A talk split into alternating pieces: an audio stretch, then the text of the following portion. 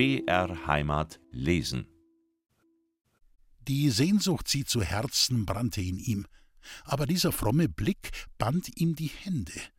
Eine Weile saß er brav an ihrer Seite. Dann sagte er verdrießlich: Grad mit mir bist allerweil so ernsthaft. Und zuerst das Lachen können, bis in Hof aus, ich hab es gehört. Nu mei, der halt. Sie stichelte eifrig am Saum des Leintuches. Allweil verzählt er solch eine Sachen, dass man's Lachen nimmer heben kann. Was hat er denn verzählt? Julei kicherte. Von der Häuselschusterin und was ihr die Buben angestellt haben in der heiligen Lichtmissnacht. Aufs Dach auf sind sie gestiegen und haben's Kaminloch zugestopft, dass die Hex die Alte nimmer ausfahren kann. Der junge Waldhofer runzelte die Stirn. So erpressthaft Zweibelplang, die mit ihrem Madel schinden muss um ein bissel Lehm? Das is nix Lustigs nicht. Da konnt ich nicht lachen drüber. Das ist die richtige Lausbüberei. Julei sah ihn mit ihren sanften Taubenaugen an, wie ein Kind, das nicht versteht. Und dann erklärte sie entschieden, recht is ja geschehen, gegen Hexen is alles verlaubt, und Häuselschusterin is eine. Aber Julei, des glaub ich steif und fest. Und ihr Madel, ihr Zausert's, die wächst sie auch schon noch aus dazu. Das Wetter im letzten Sommer, das unseren ganzen Haber im Grund und Bogen geschlagen hat, das Wetter hat niemand anderer gemacht als der Heißelschusterin ihr Madel. Der Mickey hat's gesehen, wie's Madel am Abend vor der Wetternacht ihren Hexenspruch hingeredet hat übern Haber. So. Julei streckte die Hände wie der Pfarrer, wenn er den Segen spricht. Aber Julei, Zärtlich rüttelte Roman sie mit dem Arm, den er um ihre Hüfte geschlungen hatte. Was redst denn jetzt da für Sachen? So was musst nicht neilassen in dei Köpfel. Das tät ja passen zu dir wie der Nachtschatten zur Sonn. Wann's aber wahr is und wann's der Mickey sagt. Der Mickey, a guter Knecht, ja, aber wann er ein Menschneps anhängen kann, so tu das. Zärtlich presste Roman das Mädel an sich. Geh, Juladl, sei gescheit. Hexen gibt's keine auf der Welt. Aus dem jungen Waldhofer sprach ein gesunder Verstand, ein Herz, das von den Menschen gerne das Gute glaubte, und die Aufklärung, die er von seiner Militärzeit aus der Stadt mit heimgebracht hatte. Das haben halt so die dummen Leut von ihr mal glaubt. Aber es ist nix dran. Und der Wetter, das kommt halt und schlagt hin, wo's hinschlagt. Wenn du's mir nicht glaubst, so frag den Herrn Pfarr. Julei fuhr auf. Der Herr Pfarr, aber da verstummte sie wieder, als behielte sie lieber für sich, was sie sagen wollte. Nun saßen sie schweigend nebeneinander. Julei stichelte am Leintuch, und Roman blickte nachdenklich in der Stube umher. Und da sah er plötzlich, was ihm früher niemals aufgefallen war, dass es in der Stube aussah, als hätten die Schweden hier gehaust. So schaut's ja nicht einmal bei uns daheim aus. Und bei Ing ist doch Mutter da und du? Gejulerl, das passt da nicht zu dir, wie Stum da ausschaut. No mein, Julei seufzte, Mutter raffelt halt so umeinander und ich muss allweil an so viel andere Sachen denken. An was denn? In stiller Unschuld lächelnd hob sie die flimmernden Taubenaugen. Das war ein Blick, der in Roman alles auslöschte und nur sein Glück noch brennen ließ. Er streckte die Arme. Julal, Kichernd entzog sie sich ihm. Brav musst sein und nähen musst mich lassen, das hast versprochen. Roman lachte. Ja, wenn ich's versprochen hab, so muss es halten. Aber hast es denn gar so nötig mit der Naderei? Schmunzelnd strich er mit der Hand über den Saum des Leintuchs. Was machst denn da? Für uns was? Da war sein Versprechen gründlich vergessen. Schatzl, mein Schatzl, du, wie einer, dem das Herz vor Seligkeit überläuft, umschlang er sein taubensanftes Bräutel, drückte mit der Hand ihre Wangen zusammen, dass die roten Lippen spitzig wurden, und diesmal sträubte sich die kleine Heilige nicht. Roman aber sagte lachend: Du, dei Goschall schmeckt ja, als hätt's der Ziegerl geraucht. Ich und Rauchen, geh du. Erst schien es, als möchte sie schmollen, doch sie kicherte wieder. Das hat mir der Postboot angehängt. Allweil raucht er an so einen schlechten und allweil blast er ihm den Dampf ins Gesicht. Lachend eilte sie zum Anrichtkasten, tauchte den Zipfel eines Handtuches in den Wasserkrug und scheuerte mit dem nassen Tuch energisch den Mund und das Gesicht.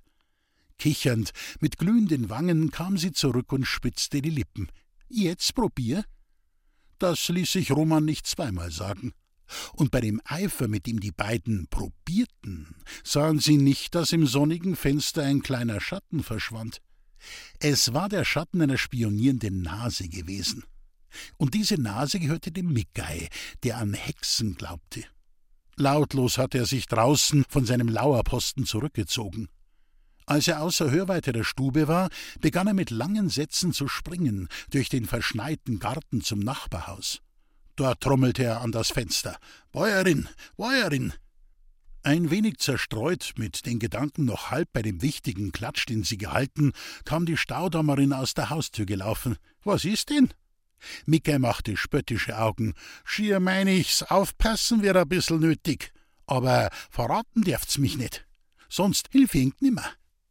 Flink erfasste die Staudammerin den Tiefsinn dieser Worte. Aber allerweil hab ich's mir denkt, hei geschieht no eppers. Lärmvoll rannte sie davon. Wie der Sturmwind kam sie in die Stube geraffelt. Beim Anblick des jungen Paares, das still im Herrgottswinkel saß, beruhigte sich ihr ärgster Schreck.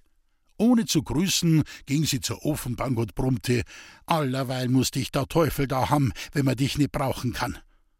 Der junge Waldhofer lachte, denn die Staudammerin hatte genau die Worte gesprochen, die Roman sich gedacht hatte. Durch diesen Stoßseufzer einigermaßen besänftigt, kam die Bäuerin zum Tisch und fragte: Was willst denn? Magst du einen Kaffee? Na, ich dank schön, Schmunzelt erhob sich Roman und griff nach seinem Hut. Ich hab schon's meinige, und weiter hungert mich nimmer. Strahlendes Glück in den Augen bot er seiner Jula die Hand. Pfiat Gott, Schatzl. Leis erwiderte sie seinen Gruß und legte schüchtern ihre Hand in die seine. Er trank sich das Herz noch voll mit einem langen Blick, dann nickte er der Alten lachend zu und ging. Während er hinauswanderte über den Hof, hörte er von der Stube her noch die Raffelstimme der scheltenden Mutter, doch keinen Laut seiner Julei. Dass sich's Madel gar nicht wehrt? Er seufzte. Und als er zwischen hohen Zäunen um die Ecke bog, sprachen seine Gedanken: Seid's frien, Schatzl. Nach die Ostertee kost Ruh. Und ich mein Glück. Da tauchte die Sonne hinter die weißen Berge hinunter und der goldene Glanz, der den Roman umgeben hatte, erlosch zu blaukühlem Schatten. Einem ausgetretenen Schneeweg folgend erreichte Roman den Waldsaum des Berges. Das ist so Bauernart, bevor sie in den Wald treten, sich umzusehen. Und Roman machte es ebenso, nicht weil er bald ein Bauer werden sollte, sondern weil es ihm die Augen hinzog, wo seine Julei wohnte. Doch ein hoher Schneedamm verdeckte ihm die Aussicht nach dem Staudammerhof. Dafür sah er das Dach des eigenen Hauses groß und stattlich hervorragen über die anderen weißen Dächer des Dorfes. Mit zufriedenem Lächeln ließ er den Blick vom hohen Giebel des Waldhofes über die hundert anderen Dächer gleiten, als möchte er unter ihnen zum Vergleich das kleinste suchen. Ganz draußen am Ende des Dorfes lag es im Schnee, winzig wie ein weißer Mahlwurfshaufen, das Dach der Häuselschusterin, von der die sanfte Julei so fest und heilig glaubte, dass sie eine Hexe wäre. Aus dem Schornstein, der sich inmitten des weißen Daches ausnahm wie ein schwarzer Punkt, kräuselte sich ein blauer Rauchfaden in die klare Abendluft. Das sah der junge Waldhofer, und er lachte.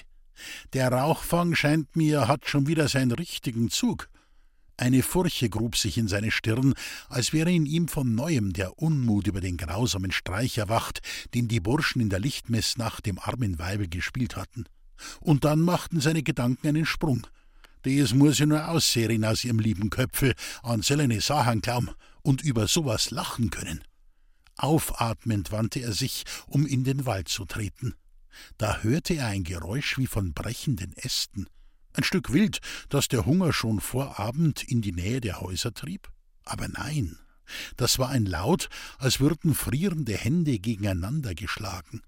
Und bald darauf, etwa hundert Schritte entfernt, trat ein junges Mädel aus dem Wald bis an die Knie im Schnee, auf dem Kopf ein großes Reisigbündel, das zu schwer für ihre Kräfte schien. Roman lächelte. Schau nur, an die Alte denk ich grad, und da kommt die Junge daher.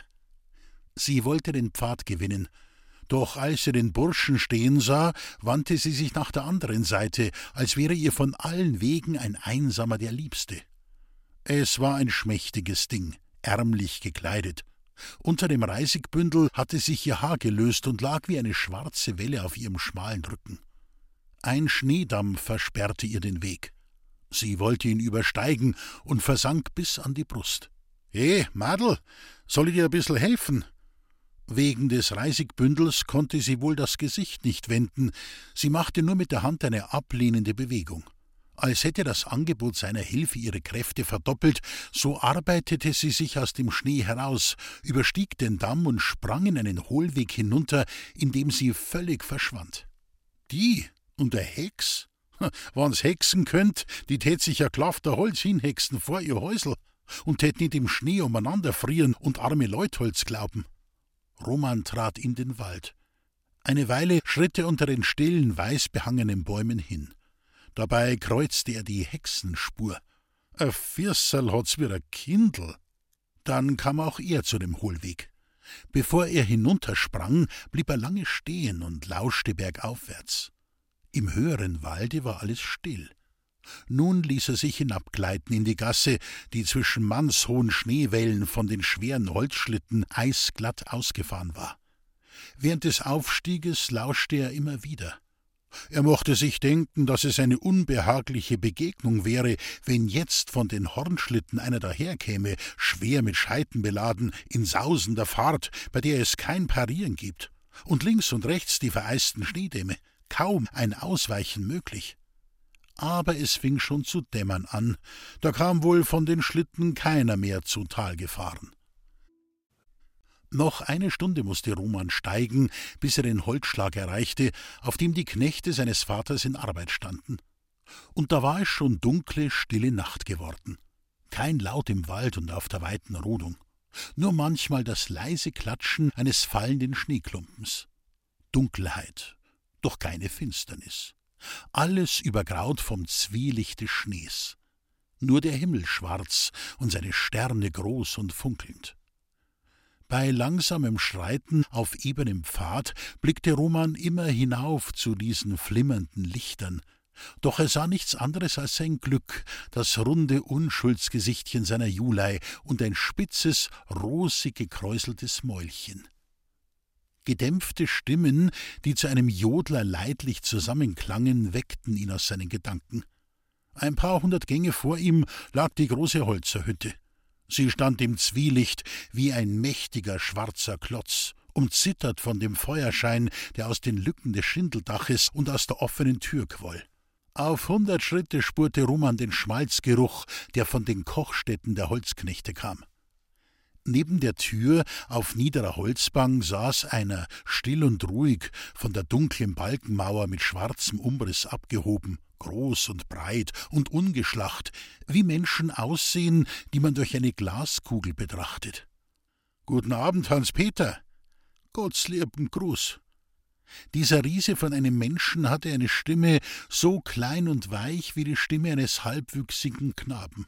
Und langsam sprach er und machte es mit den Worten auf seiner Zunge, wie es der Bauer auf dem Zahltisch mit den Goldstücken macht, bevor er sie hinlegt. Warum bist nicht drin in der Holzerstuben? fragte Roman. Die reden allerweil so, weißt das ja, und das gefällt mir nicht. Aber was treibst denn dann da heraußen? Äh, bisschen lesen halt im Himmelsbuch. Ja, und da hab ich mir denkt, was Stern eigentlich sein konnten. Roman lachte. Das muss doch wissen von der Schule her. Weltkörper sind's halt, wie unser Erdball. Der dunkle Klumpen schüttelte den Kopf so sangt Leid, aber ich glaub's nicht. Lass der Herrgotts kleinste Steindl fallen, so tät er so schwere Körper auch nicht da oben lassen. Der bleibt sie allweil gleich. Sternen müssen ebs anders sein. Und was denn? Schau mal, die Hans-Peter hob langsam den Arm mit weisendem Finger.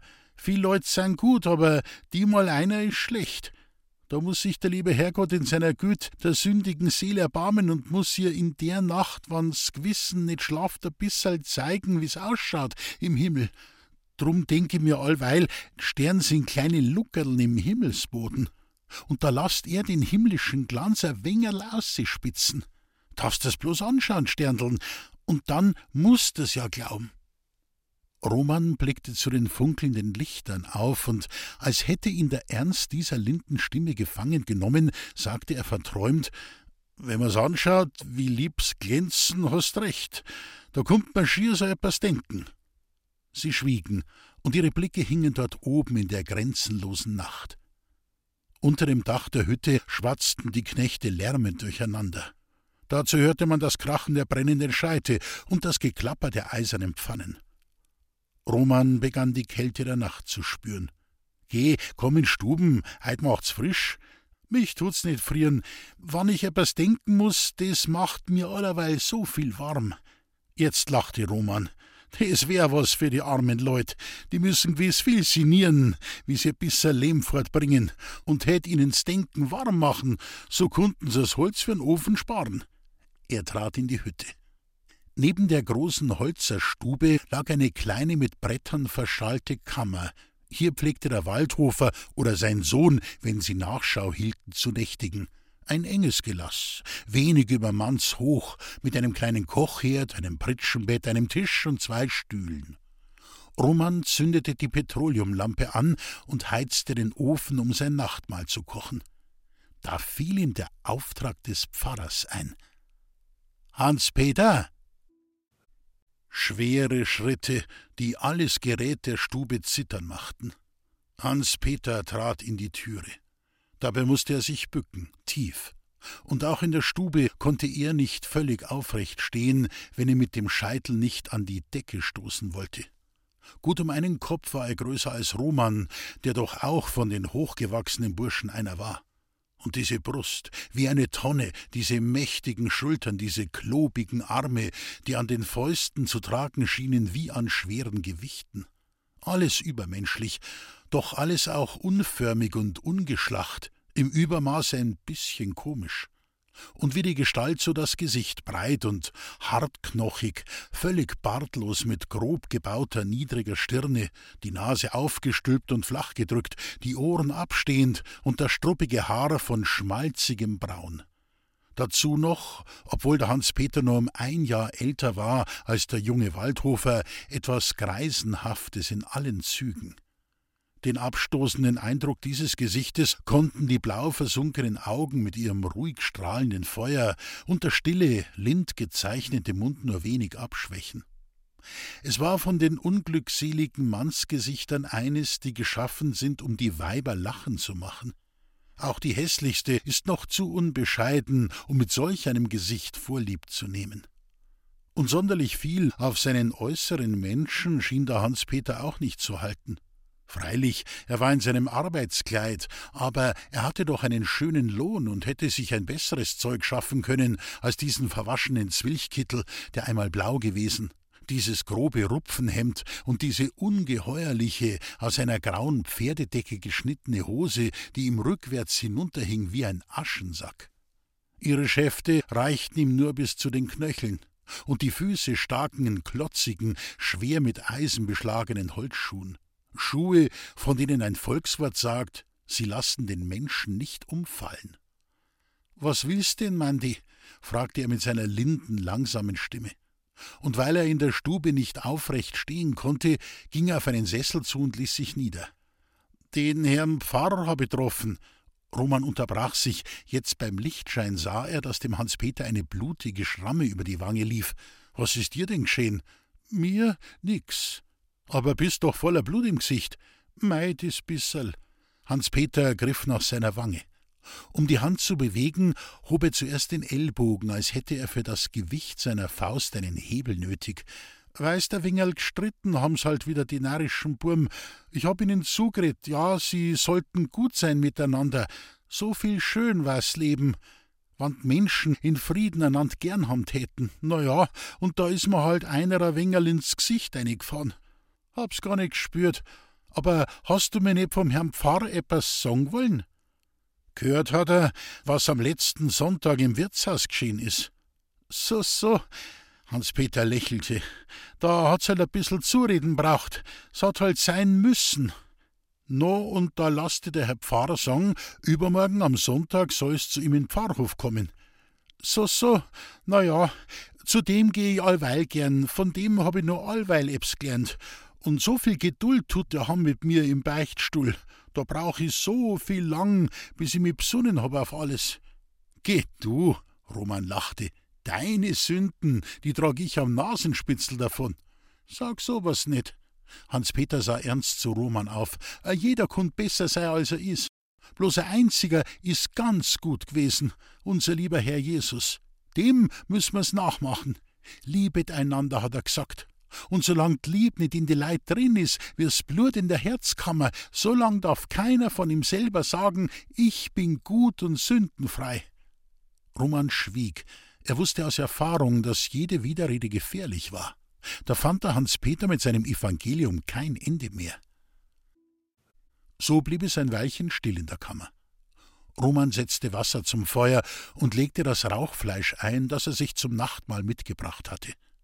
Plötzlich fragte er: Hast von dem Bubenstreich schon gehört, den's da Häuselschusterin gespielt haben? Hans-Peter antwortete nicht gleich. Ja, ja, hab gehört davon, hab er dem armen Weibel den Rauchfang wieder in Ordnung gebracht. Und schau, seine Stimme zitterte, da hast jetzt gleich ein Exemplarbeispiel, dass ich nur lang vor die Guten keiner bin.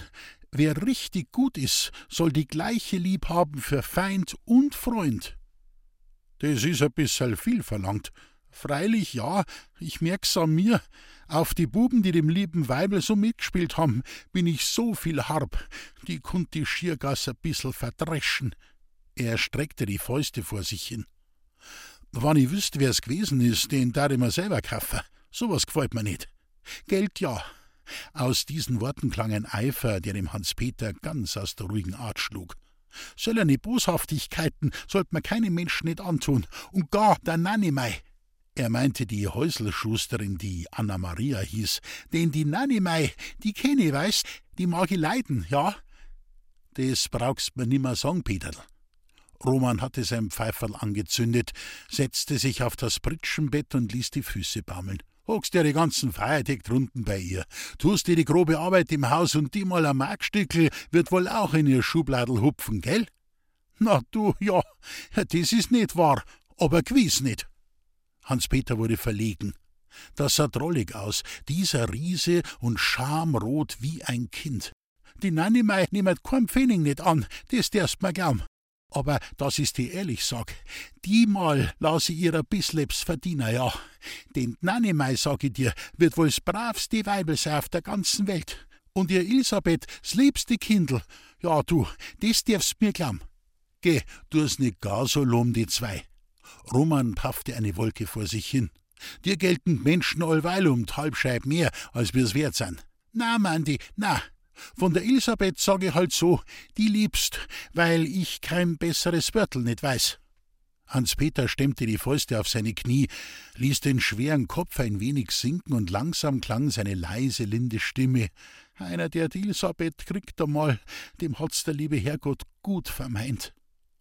Roman stand auf und schob dem Hans-Peter mit der Faust den Kopf in die Höhe.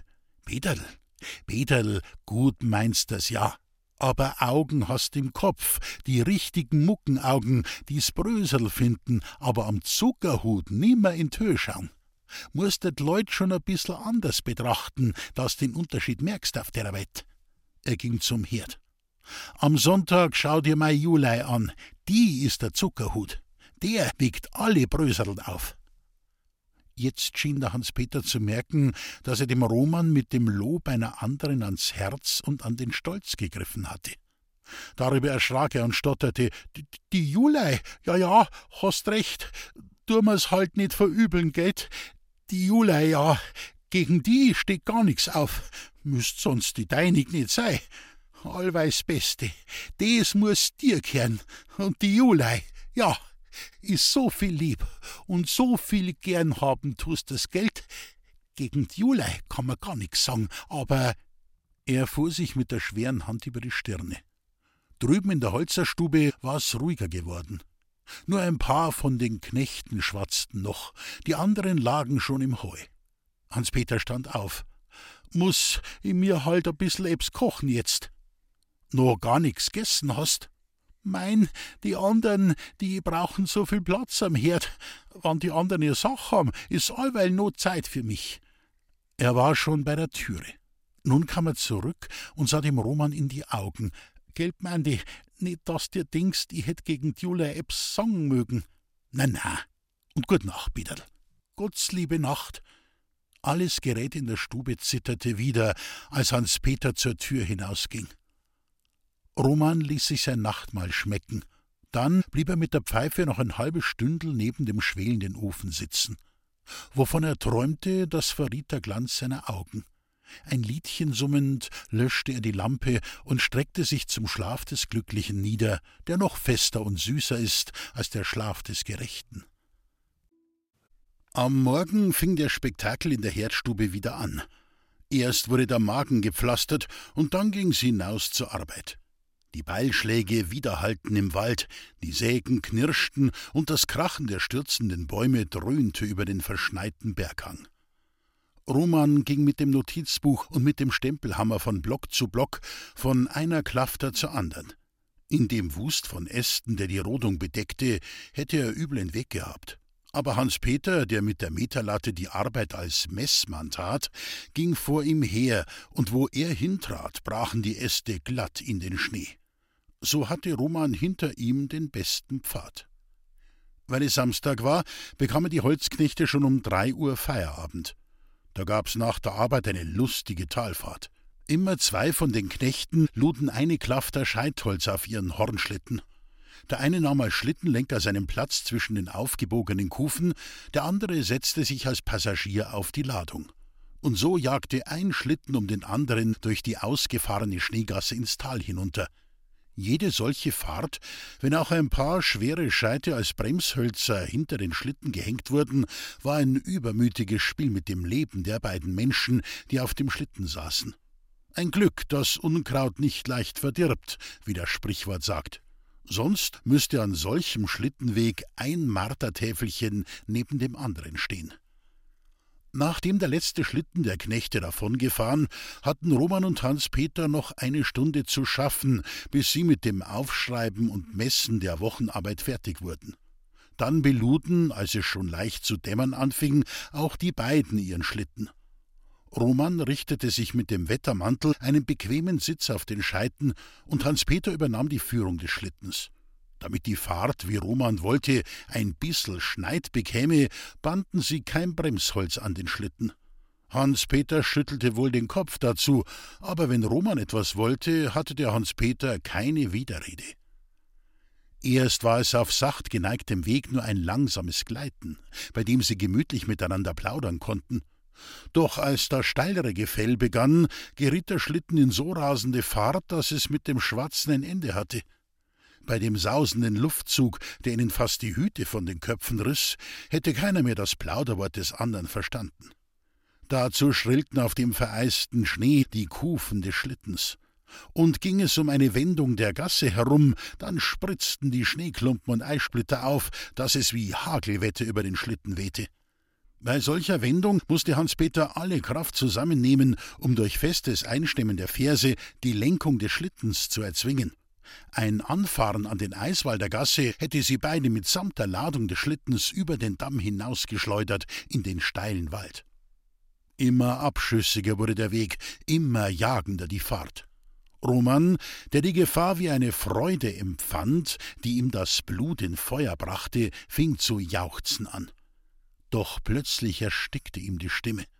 Obwohl er sich rechtzeitig geduckt hatte, war er mit dem Nacken gegen einen großen, den Weg überspannenden Ast gestoßen, und der dicke Schnee, der auf ihn niederklatschte, hatte ihn fast begraben.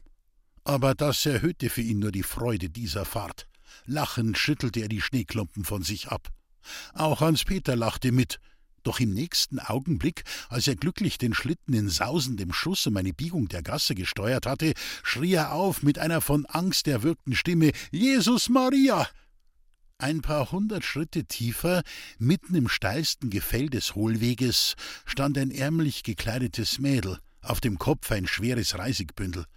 Elisabeth, Elisabeth, schrie Hans-Peter wie von Sinnen und machte einen verzweifelten Versuch, mit den vorgestemmten Beinen den Schlitten zu bremsen. Kaum merklich verminderte sich die jagende Fahrt. Und ein Wunder war's, dass dem Hans-Peter die Knochen nicht wie Glas zersplitterten. Im ersten Schreck stand das Mädel wie gelähmt. Dann tat sie, was Roman ihr mit gellender Stimme zuschrie. Sie warf das Reisigbündel in den Weg des Schlittens und versuchte über den Wall der Hohlgasse hinaufzuklettern. Da kam ihr der Schlitten schon entgegengejagt. Die Scheite, die fast den Schneewall streiften, mussten sie erfassen. Lieber Herrgott, keuchte Hans-Peter und versuchte mit aller Kraft den Schlitten beiseite zu drücken. Aber die Kufen liefen in ausgefahrenen Geleisen. Der Schlitten gehorchte nicht. Schon machte Hans-Peter eine Bewegung, als möchte er seine drei Zentner als Wegsperre vor die Kufen werfen. Da spürte er hinter seinem Rücken die Knie des Roman und hörte ihn schreien: Fest, Peter, stemm dich an gegen meiner, was kannst! Das tat der Hans-Peter, ohne lang zu denken.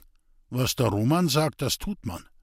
Und so starken zwischen den Scheiten und Hans-Peters Rücken die Knie des Roman eingezwängt wie in einem Schraubstock. Und als der Schlitten den Sprung über das krachende Reisigbündel machte, warf Roman sich mit gestreckten Armen vor und haschte die an den Eiswall geklammerte, bevor noch die Scheite sie berührten.